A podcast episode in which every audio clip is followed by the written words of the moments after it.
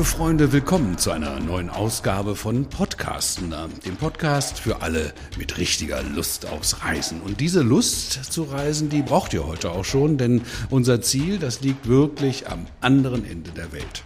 Seit Ende Februar sind Australiens Grenzen für internationale Gäste wieder geöffnet. Zeit für etwas Großes. So lautet das neue Kampagnenmotto von Down Under. Nicht zu viel versprochen, würde ich sagen, denn es warten einzigartige Urlaubserfahrungen, die es tatsächlich nirgendwo sonst auf der Welt zu erleben gibt. Eva Seller wird uns da gleich viel, viel mehr zu erzählen. Eva ist Regional General Manager für Kontinentaleuropa bei Tourism Australia. Und ich würde sagen, Eva, leg doch einfach gleich mal los, bevor ich unsere zweite Gesprächspartnerin vorstelle. Gib uns so eine Mini-Einführung zu Australien. Aber klar, natürlich gerne. Good day aus Australien, sage ich hier mal. Wir freuen uns riesig, dass unsere Grenzen endlich wieder geöffnet sind. Und ja, du hast es schon erwähnt, Zeit für etwas Großes, Zeit für Australien. Wir denken einfach nach den zwei Jahren Pandemie, der ja, fehlenden Möglichkeit, unseren wunderbaren Kontinent zu bereisen, ist es jetzt Zeit, mal die sogenannte Bucketlist in Angriff zu nehmen und sich wirklich die Reise zu gönnen, die man vielleicht sogar schon länger auf der Liste hat. Wenn man an Australien denkt, sind das natürlich einzigartige Urlaubserlebnisse. Down Under ist halt, oder wir nennen es halt immer Down Under, Australien ist nicht nur die Heimat hunderter endemischer Tierarten, ich pick jetzt mal welche, die vielleicht nicht jeder kennt, vom Wombat bis zum Schnabeltier, aber natürlich auch Känguru und Koala, sondern auch, und das liegt mir persönlich sehr nahe, Heimat der ältesten noch lebenden Kultur der Welt, die der Aboriginal People. Und natürlich gibt es das, was alle mit Australien verbinden. Über 10.000 Sandstrände, 3000 Einzelriffe des Great Barrier Reefs, was man ja gerne besuchen möchte, oder auch solche Highlights wie den Uluru, den heiligen Berg der Aboriginal People im roten Zentrum von Australien, aber auch Städte wie Sydney und Melbourne, die auch, denke ich, die ein oder andere Must-See-Liste der Reisenden bevölkert. Also ich habe ja am Anfang schon gesagt, ne, also Lust auf Reisen, ich glaube, jeder, der Lust auf Reisen im Allgemeinen hat, der, der will auch nach Australien. Ne? Also alle diese Beispiele, die du gesagt hast, die, die hat man ja im Kopf und vor Augen und so. Also wie gesagt, nicht zu viel versprochen, mit Zeit für etwas Großes, aber bevor wir da weiter eintauchen im Detail, da möchte ich äh, euch unter den Kopfhörern gerne noch Sandra Lange vorstellen. Sandra ist Product Managerin für Australien, Neuseeland und den Südpazifik bei der Tourismus Touristik. Sandra, wie wäre es denn mit den Basics zu Beginn? So eine Reise nach Australien, die macht man ja nicht mal eben so. Hallo Olaf. Ähm, ja, das stimmt. Zuerst muss ich Eva nochmal ähm, zustimmen. Wir sind natürlich super froh, dass Australien nach zwei langen Jahren jetzt endlich wieder bereisbar ist. Australien liegt von Deutschland aus zugegebenermaßen nicht gleich um die Ecke, aber es lohnt sich allemal. Auf dem Weg nach Australien von Deutschland aus gibt es natürlich zahlreiche Stopover-Möglichkeiten, wie zum Beispiel Singapur oder Dubai, wo man eine Zwischenübernachtung einlegen und damit die Reise auch ein bisschen unterbrechen kann. Die Flugdauer ab Deutschland ist je nach Ziel zwischen 17 Stunden, das wäre beispielsweise Darwin, und 22 Stunden, in dem Fall Sydney. Vor der Einreise muss ein kostenfreies E-Visitor-Visum oder ETA über eine App beantragt werden und eine sogenannte Digital Passenger Declaration, abgekürzt DPD, online ausgefüllt werden. Mit Stand heute können sich die lokalen Bedingungen zum Thema Corona und gegebenenfalls Testanforderungen immer noch stetig ändern. Daher sollte man unbedingt die aktuellen Informationen auf der Seite des Auswärtigen Amtes beachten. Mit Stand heute sind keine Tests vor Einreise erforderlich. Australien ist ganzjährig gut zu bereisen, aber eben aufgrund der schieren Größe des Landes, das 22 mal so groß ist wie Deutschland, muss man die regionalen Unterschiede einfach beachten. Im Norden Australiens unterscheidet man zwischen Regen- und Trockenzeit und hier empfiehlt es sich, die Region am besten in der Trockenzeit zwischen April und Oktober zu bereisen. Der Süden hat vier Jahreszeiten, die unseren genau entgegengesetzt sind und hier sind Frühjahr und Herbst die beste Reisezeit.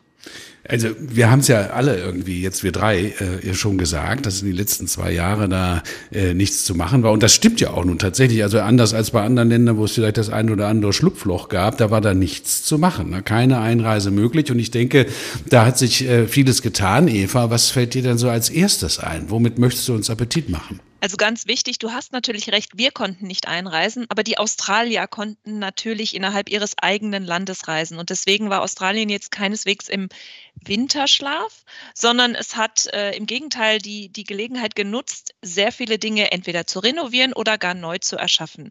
Und natürlich ist all das worauf man sich traditionell freut an, an Reisen, noch möglich. Aber ich dachte, ich erzähle euch vielleicht mal etwas von weniger bekannten Gegenden. Und eine Stadt, die ich persönlich zwar schon lange mag, aber die irgendwie nicht so wirklich immer auf die Reiseverläufe der Einreisenden kommt, ist zum Beispiel Darwin. Die Sandra hat es eben schon erwähnt, das ist eigentlich so die kürzeste Strecke, um nach Australien einzureisen. Und Darwin muss man sich vorstellen als eine tropische Hauptstadt des Northern Territory. Dort ist es ganzjährig um, 30, um die 30 Grad warm, was ja sehr, sehr angenehm ist. Und es hat einen extrem entspannt tropischen Lebensstil. Also was ich dort immer liebe und was in der Zeit sich natürlich auch äh, anbieten würde, ist der sogenannte Mindle Beach Market. Der findet am Strand statt und ist einer der Top-Spots, um die Sonnenuntergänge zu genießen. Es ist aber auch ein toller Ausgangspunkt, um Aboriginal Kultur und Kunst kennenzulernen. Und ich habe mir sagen lassen, dass in den letzten zwei Jahren gerade die Restaurantszene, auch die Street Art Szene sich in Darwin enorm weiterentwickelt hat. Wenn man bei den etwas ungewöhnlicheren Orten bleibt, fällt mir dazu noch ein Örtchen ein namens Kubapidi. Kubapidi liegt in Südaustralien und ist die sogenannte Opalhauptstadt Australiens. Kubapidi bedeutet in der Sprache der Ureinwohner so etwas wie weißer Mann im Loch. Und warum sagt man das? Löcher gibt es dort tatsächlich sehr viele oder unterirdische Attraktionen, sagen wir es mal so. Beispielsweise die Kirche vor Ort ist unterirdisch, das Opalmuseum ist unterirdisch, aber auch die Wohnungen sind unterirdisch, einfach um die zum Teil sehr extremen Temperaturen auszugleichen, denn unterirdisch bleibt es eigentlich wohltemperiert das ganze Jahr. Man muss wissen, dass ca. 70 Prozent der weltweiten Opalfunde aus dieser Gegend kommen. Und es ist so skurril zum Teil, diese Kulisse, dass viele Filmproduzenten dort sehr gerne hingegangen sind, um ihre Filme zu drehen, wie beispielsweise Mad Max ist ein Beispiel, was mir gerade so einfällt. Und wer es vielleicht äh, von der Farbpalette her eher blau und auch gerne das Wasser mag, Viele Leute kennen das Great Barrier Reef im Osten Australiens, aber ich möchte eigentlich Lust auf das Ningaloo Reef im Westen Australiens machen. Es ist ein Riff, was man vom Strand aus sich direkt schon erschnorcheln kann. Das ist also ein sogenanntes Saumriff. Und dort findet man nicht nur Wasserschildkröten, Mantas und Delfine, sondern auch zur Jahreszeit zwischen März und August die Walhaie, die dort langziehen.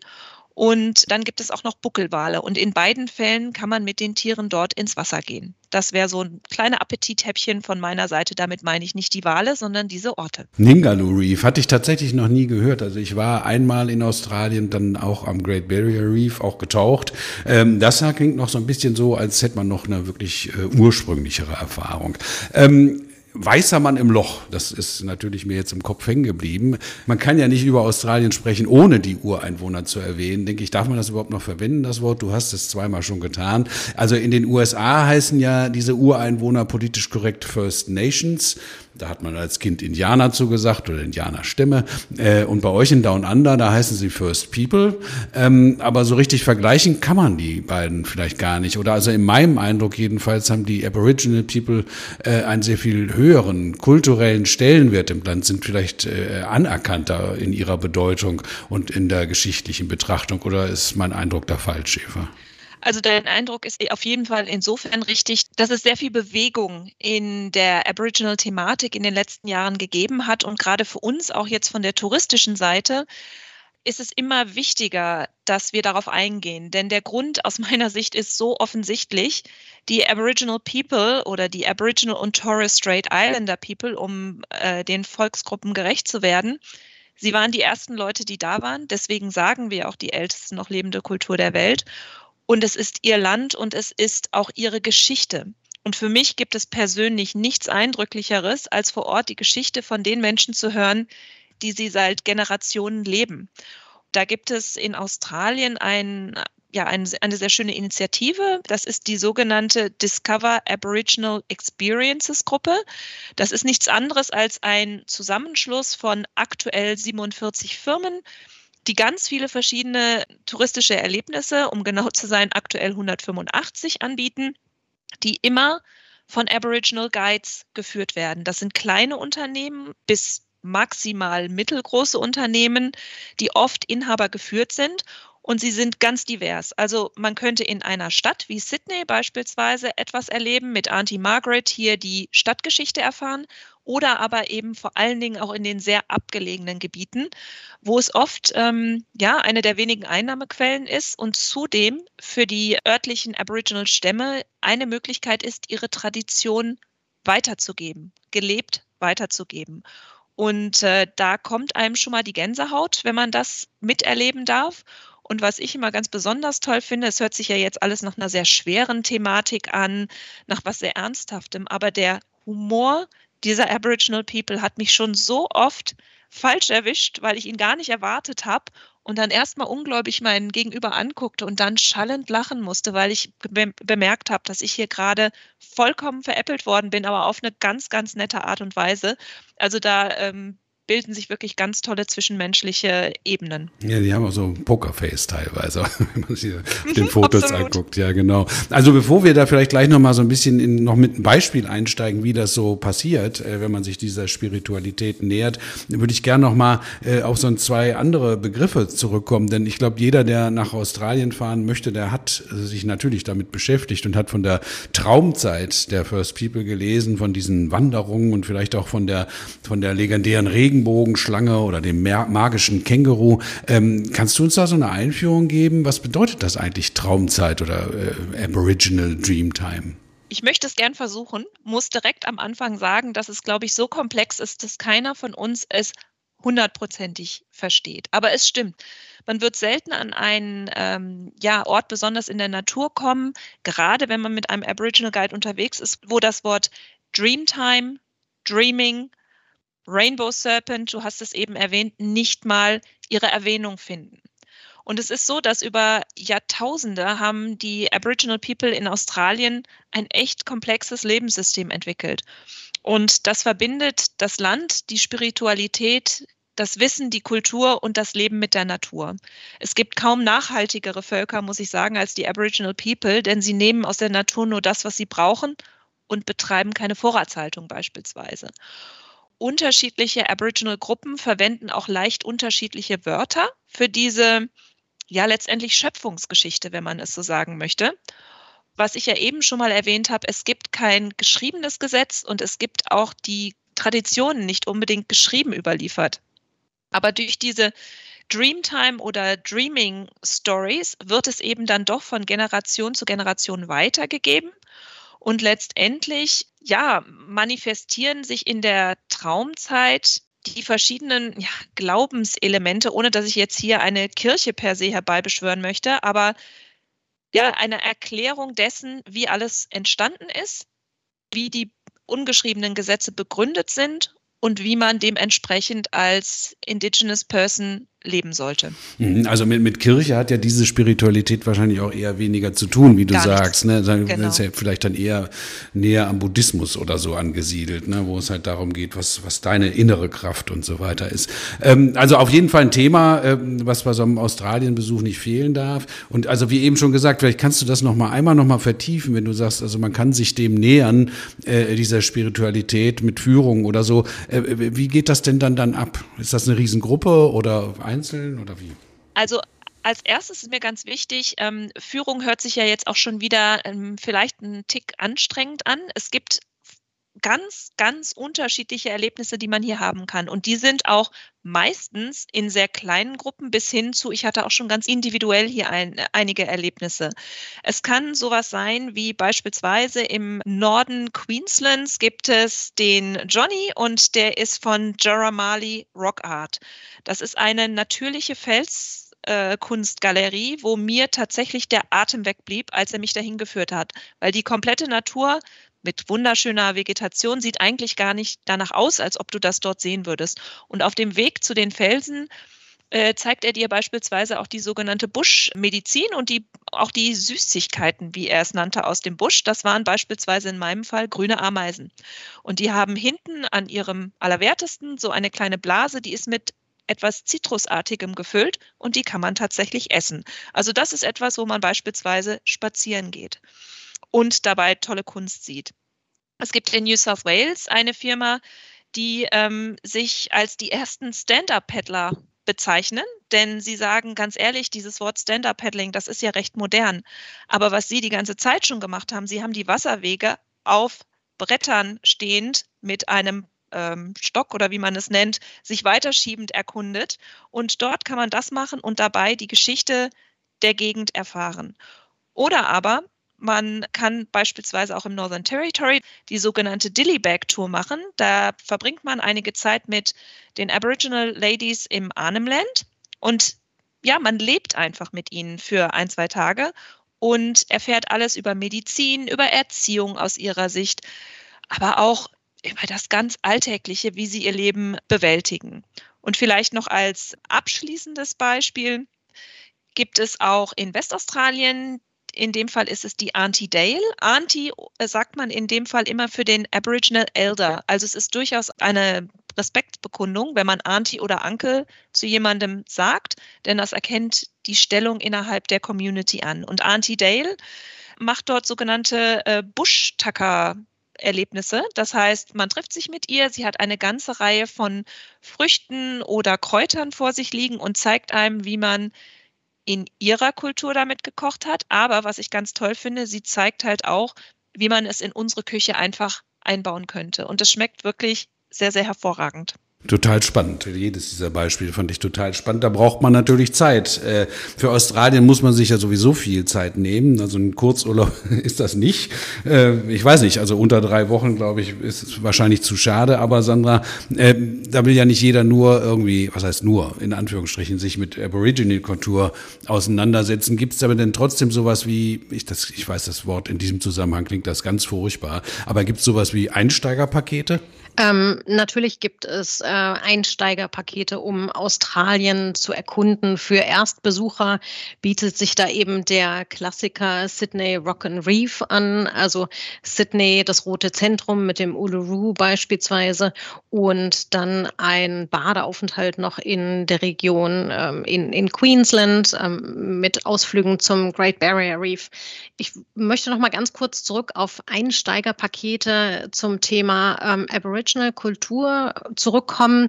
Und zwar ähm, gibt es auch in die ähm, Kultur, ganz softe Einstiege über einen Tagesausflug in den Kakadu Nationalpark ähm, ab Darwin im Northern Territory, bei dem man äh, Jahrtausende alte Felsmalereien der Einheimischen sehen kann. Ein Thema, was ich ähm, gerne noch mal äh, hervorheben möchte, ist, dass wir leider bisher unsere Gäste nicht so wirklich davon überzeugen konnten, sowas wie Tagesausflüge oder solche Erlebnisse, ähm, von denen Eva gerade gesprochen hat, vorab zu buchen. Und oftmals ist dann die Enttäuschung vor Ort riesig, wenn die interessanten Ausflüge und Touren dann schon ausgebucht sind. Von daher mein Tipp, vielleicht nicht jeden einzelnen Tag schon im Voraus durchtakten, aber die Highlights Highlights, die Dinge, die man unbedingt sehen will, auf jeden Fall schon vorab reservieren. Und Olaf, um nochmal auf deine Frage bezüglich der Einsteigerpakete generell für Australien zurückzukommen. Wir haben bei uns in den Katalogen ganz zahlreiche Touren, sei es im Busreisenbereich oder auch bei den Mietwagenreisen ähm, oder Kurzreisen. Alles, was man individuell miteinander kombinieren kann, wo man wirklich auch Highlights miteinander ähm, verknüpfen kann.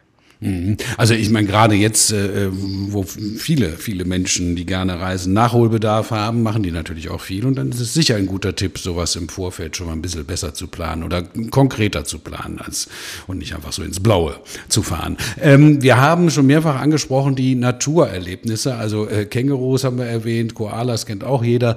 Ähm, wie ist das denn, Sandra? Ähm, kann ich mich diesen Tieren tatsächlich irgendwie nähern, ohne ein schlechtes Gewissen zu haben? Also Stichwort Artenschutz und so so? Absolut. Australiens Flora und Fauna ist ja absolut einzigartig. Ich muss jetzt gerade mal ein bisschen ablesen. Ich kann sie nämlich mit ein paar Zahlen untermalen. 83 Prozent der Säugetiere, 89 Prozent der Reptilien, 90 Prozent der Süßwasserfische und Insekten sowie 93 Prozent der Amphibien des fünften Kontinents sind endemische Arten. Und das Gleiche gilt auch für 80 bis 90 Prozent der Pflanzen. Das heißt, egal wohin man als Reisender in der australischen Natur schaut. Die Chancen stehen gut, etwas zu entdecken, was man noch nie vorher ähm, live irgendwo anders gesehen hat. Australienreisende haben grundsätzlich auch äh, selbstverständlich die Möglichkeit, während ihres Aufenthaltes ihren kleinen Teil dazu beizutragen, diese einzigartige Flora und Fauna ähm, in Down Under zu unterstützen und natürlich auch zu erhalten. Sei es mit dem Besuch gemeinnütziger Organisationen oder dem einhergehenden Eintrittsgeld oder ganz hemdsärmelig mit dem Spaten in der Hand. Ein ganz gutes Beispiel dafür sind die Pinguine im Naturparadies von Victoria. Die kleinsten Pinguine der Welt watscheln mit gerade mal einem Kilo Gewicht durch die Gegend und werden maximal 40 Zentimeter groß. Allein das macht natürlich die putzigen Tierchen schon schützenswert. Und genau das hat sich die selbstfinanzierte Naturschutzorganisation Phillip Island Nature Parks auf Phillip Island in Victoria auf die Fahne geschrieben. Die Besucher können die wilden Pinguine von speziellen Posten aus unbemerkt in ihrem natürlichen Lebensalltag beobachten und miterleben, wie sie beispielsweise jede Nacht aus dem Meer in ihre Höhlen zurückkehren. Alle Einnahmen fließen dann in die Projekte der Organisation und unterstützen beispielsweise deren Wildtierklinik und den aktiven Erhalt natürlicher Lebensräume. Es ist ja logisch, wenn man solche Wurzeln hat wie die First äh, äh, People oder die First Nations äh, in Australien, die so sehr naturverbunden sind, ähm, dass eben Nachhaltigkeit da eine Rolle spielt. Aber äh, wo du gerade äh, Victoria erwähnt hast, ähm, ich wusste gar nicht, Eva, dass Victoria das Thema Artenschutz schon vor Jahren tatsächlich irgendwie äh, fest auf die Agenda gesetzt hat, bevor das im touristischen Umfeld überhaupt ein Thema war. Ist das ein Einzelbeispiel? Also du hast absolut recht. In Victoria hat man schon recht früh damit begonnen, äh, sich um den Artenschutz zu kümmern. Man kann es eigentlich auch relativ leicht verstehen. Also die Sandra hat ja gerade die Pinguine schon angesprochen, die auf Phillip Island leben. Phillip Island ist eine wunderschöne Gegend und dort hatten sich in den 80er Jahren natürlich auch Menschen angesiedelt. Mit Zunahme der menschlichen Bevölkerung nahmen leider die Population der Pinguine ab. Sie fühlten sich einfach gestört, sie fühlten sich in ihrem Lebensraum bedrängt und da hat dann äh, zwischen 1985 und 2010 hat die äh, Regierung diese Grundstücke von den ansässigen Menschen Stück bei Stück oder Grundstück für Grundstück zurückgekauft, um letztendlich dann die gesamte Insel als äh, Naturschutzgebiet auszuweisen. Und das hatte den sehr schönen Effekt, dass von den inzwischen anfänglich auf ca. 12.000 brütenden Zwergpinguinen reduzierten Population sie sich wieder stabilisiert hat und auf über 36.000 gewachsen ist. Generell ist es in Victoria dort, aber auch an anderen Stellen einfach ein, ja, fast schon eine Herzensangelegenheit, den Lebensraum der Tiere zu erhalten. Ähm, einige haben vielleicht hier schon mal in, in Funk oder Fernsehen eine Dame namens Janine Duffy gesehen. Janine Duffy bietet auch Touren an unter dem Namen Echidna Walkabout. Aber vor allen Dingen kennen wir Janine dafür, dass sie den Lebensraum der Koalas erhalten möchte. Und mit ihr kann man, Sandra erwähnte eben schon mal den Spaten. Man kann ähm, junge, Ko äh, jetzt wollte ich schon Koala-Bäume sagen, aber es sind ja die Eukalyptusbäume pflanzen. Und innerhalb von drei bis vier Jahren wachsen die so sehr, dass sie tatsächlich auch Koalas Nahrung bieten. Den anderen Ort, den ich in dem Zusammenhang unbedingt erwähnen möchte, ist Känguru Island. Känguru Island liegt in Südaustralien und wird gerne auch mal als Zoo ohne Zäune betrachtet oder bezeichnet. Denn auf Känguru Island leben, wie der Name schon sagt, wahnsinnig viele Kängurus, aber eben auch Koalas, auch wiederum ähm, Zwergpinguine, dann aber auch ganz viele Vogelarten oder beispielsweise auch die Seelöwen und andere, na, wie heißen sie noch, Robben. Und äh, dort haben sich auch die örtliche Bevölkerung hat sich sehr, sehr dem Tierschutz oder dem Artenschutz ver verschrieben. Und man kann inzwischen dort auf verschiedenen Touren tatsächlich dazu beitragen, dass, dass der Lebensraum erhalten wird und dass man einfach mehr darüber weiß und wenn man mehr darüber weiß, dann tut man im Regelfall ja auch mehr. Also da ist ein Veranstalter namens Exceptional Kangaroo Island und der hat ebenfalls Touren aufgelegt, wo man mit Experten mit Forschern beispielsweise im Echidna-Bereich, Echidna ist so ein Schnabeligel, unterwegs sein kann oder das muss ich hier, den Namen muss ich jetzt auch ablesen, den Braunkopf-Kakadu der auch bedroht ist, ähm, den man dort ein bisschen näher kennenlernt und dann dazu beiträgt, durch die Gebühren für die Tour, äh, dass der Lebensraum weiterhin erhalten werden kann oder sogar noch ausgebaut werden kann. Also ganz viele Beispiele an ganz unterschiedlichen Ecken des Landes und damit komme ich eigentlich zu einer Frage, die muss man ja äh, jetzt auf jeden Fall in Zusammenhang mit Australien stellen, äh, Sandra. Also Australien-Urlaub passt nicht zusammen mit dem Plan, einfach nur an einem Platz zu bleiben. Wie kann man dieses riesige Land denn am besten bereisen? Welche äh, Angebote, Möglichkeiten, Tipps äh, aus der Sicht von der Touristik kannst du uns da geben? Genau, wie ich ähm, eingangs ja schon sagte, ist Australien 22 Mal so groß wie Deutschland. Wenn man nur an einzelnen Orten bleiben würde, würde man auf jeden Fall was verpassen. Ich finde, einen ganz tollen Weg, Australien zu erkunden, ist eben Australien im eigenen Fahrzeug zu erfahren, im wahrsten Sinne des Wortes, wenn man denn bei der Planung vorab einiges beachtet. Also man sollte natürlich ausreichend Zeit für, auch für die Fahrten einplanen damit man entsprechende Stops zwischendurch einlegen kann, nicht zu große Strecken vorab planen und ähm, man sollte auch Geschwindigkeitsbegrenzungen bedenken. Also so wie hier in Deutschland, dass man im Schnitt sagen kann, man kann 100 Kilometer in einer Stunde zurücklegen. Das würde ich für Australien jetzt so nicht unterschreiben.